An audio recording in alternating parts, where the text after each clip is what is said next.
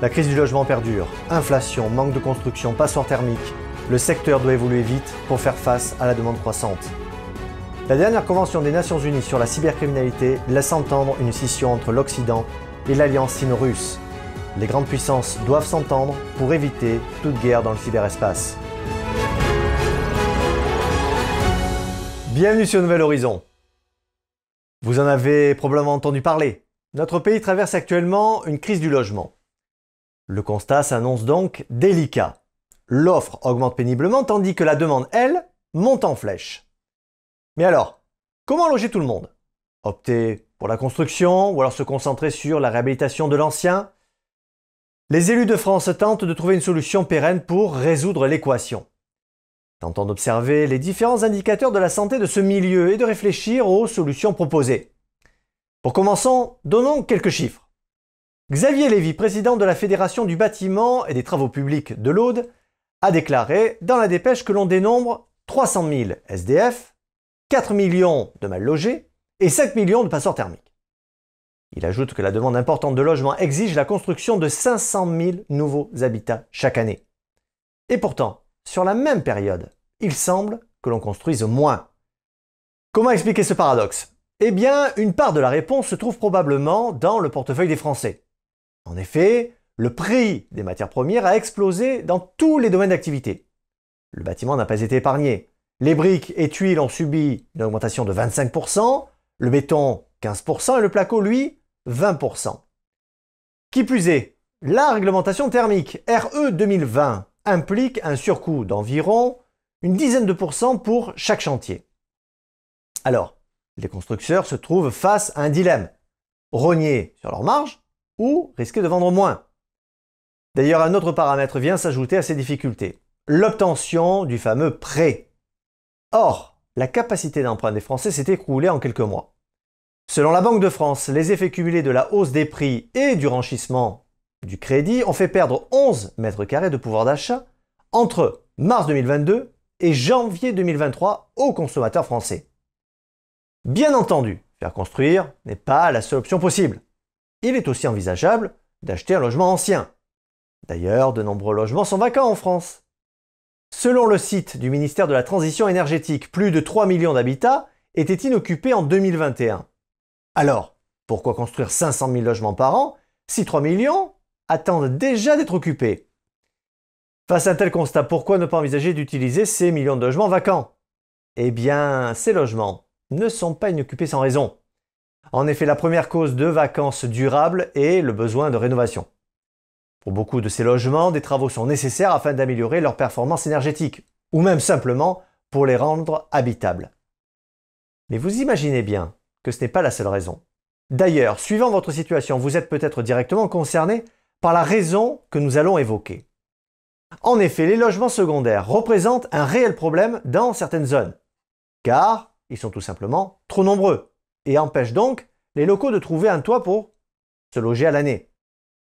Yannick Moreau, maire et président de l'agglomération des Sables d'Olonne, a confié à la tribune Il est bien sûr dans la vocation des stations balnéaires d'avoir des résidences secondaires, mais l'explosion de la location touristique de courte durée assèche et asphyxie le marché de la location à l'année. Pour se donner une idée de cette asphyxie que décrit M. Moreau, il suffit de s'intéresser aux chiffres.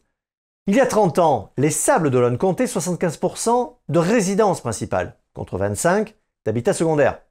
Aujourd'hui, aux grandes dames des locaux, la situation s'est carrément inversée. Or, vous le savez, les principes de l'économie font que la raréfaction de l'offre s'accompagne d'une hausse des prix. Malheureusement, cette hausse des prix est subie directement par les habitants permanents, qui doivent dans certains cas s'éloigner, aller habiter plus loin pour pouvoir se loger. Par conséquent, ces personnes devront prendre leur voiture plus souvent. Et cette contrainte n'est pas la seule difficulté que les Français ont vu arriver dans leur ménage. Elle s'ajoute à une augmentation de la part du budget logement pour les ménages. Dans les années 60, le logement représentait environ 12% du budget d'un foyer. En 2021, c'est quasiment 35% du budget qu'engloutit le logement. Même si cette augmentation est impressionnante, l'exemple le plus frappant est celui de notre capitale. Depuis 1960, le prix du mètre carré a été multiplié par 10. Ainsi, on constate que le logement doit aujourd'hui évoluer en même temps que la société qu'il sert. La France et le monde adoptent de nouvelles façons de travailler, d'habiter, de consommer. Le logement de demain devra répondre à ces problématiques en leur fournissant une réponse globale. La dernière convention des États-Unis sur la cybercriminalité, qui s'est terminée le 21 avril dernier, a fait ressortir un fait marquant. La scission entre l'Occident et l'axe sino-russe. Les raisons portent notamment sur le respect des droits de l'homme et l'utilisation des cyberattaques comme un puissant outil de guerre. Concrètement, quel était le but de cette longue session? Un des objectifs était de mettre en œuvre une convention collective sur le sujet de la criminalité dans le cyberespace. Avant de parler des détails qui ont été discutés, il faut savoir que la Russie avait écrit en 2017 une lettre au secrétaire général de l'ONU pour proposer un projet de nouvelle convention sur la lutte contre la cybercriminalité.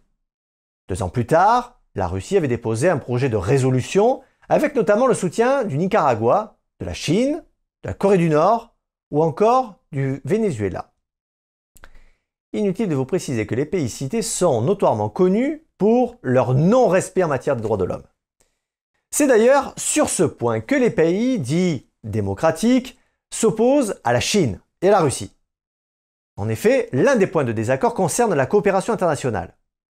Alors que les alliés sino-russes souhaitent renforcer la coopération internationale à tous les niveaux, l'Union européenne s'y oppose. Renforcer la coopération internationale semble être louable.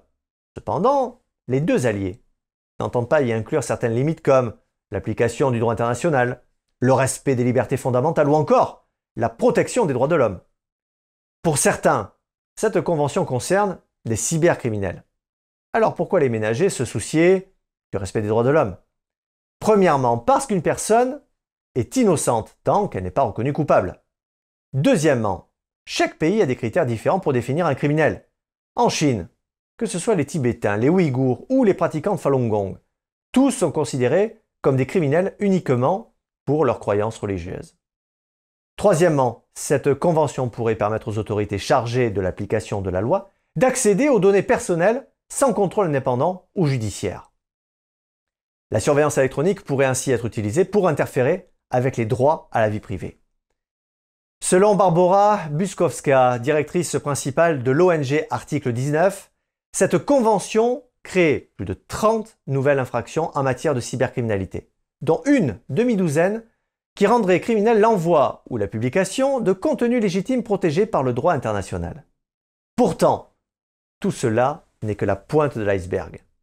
En effet, les deux alliés sino-russes sont aussi connus pour leur complaisance vis-à-vis des hackers en échange de certains coups de pouce pour le compte du gouvernement. D'ailleurs, ces dernières années, le nombre de cyberattaques venant de Russie ont drastiquement augmenté. Selon un rapport de Google, entre 2020 et 2022, les cyberattaques russes ont augmenté de 300% dans les pays de l'OTAN. Le rapport précise que les opérations cyber des attaquants soutenus par le gouvernement russe sont montées en puissance pendant l'année 2021, déjà avant l'invasion. Quant à la Chine, elle a aussi une grande force de frappe dans le cyberespace. Selon John Demers, ancien procureur général adjoint des États-Unis. La Chine représente 80% des cas d'espionnage économique dans le pays de l'oncle Sam. En septembre 2021, le rapport de l'IRSEM appelé Les opérations d'influence chinoise, un moment machiavélien, a révélé l'importance que le régime chinois alloue à la conquête du cyberespace. Dans le rapport, il est mentionné que sous les ordres de l'armée populaire de libération, contrôlée par le PCC, de nombreuses attaques ont été menées contre des entreprises, des dissidents, mais aussi des gouvernements. Comme la Russie, le régime chinois n'hésite pas à mandater des groupes privés pour attaquer ses cibles. Récemment, un député belge qui aurait été victime d'une tentative de cyberattaque chinoise. Son tort? Avoir manifesté devant l'ambassade de Chine et dénoncé le génocide de la minorité ouïghour. Au moment de l'attaque, le député était en train de rédiger une proposition de texte à la Chambre condamnant ce génocide. Après la médiatisation de cette affaire, il a déclaré ⁇ Le temps de la naïveté est derrière nous. On doit maintenant admettre que la Chine est un régime autoritaire qui persécute des millions d'Ouïghours, de Tibétains, d'activistes pro-démocratiques à Hong Kong et attaque désormais nos démocraties.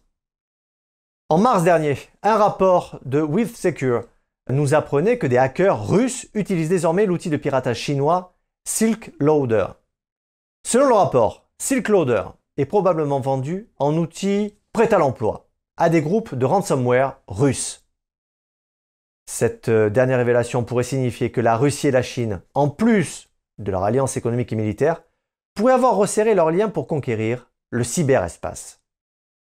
De plus, selon un rapport du Sénat datant de 2021, seuls 46% des entreprises se disaient confiantes quant à leur capacité de répondre à une cyberattaque. Il y a donc encore du travail à faire de ce côté-là. Merci d'avoir suivi Nouvel Horizon, prenez soin les uns des autres et restez libres.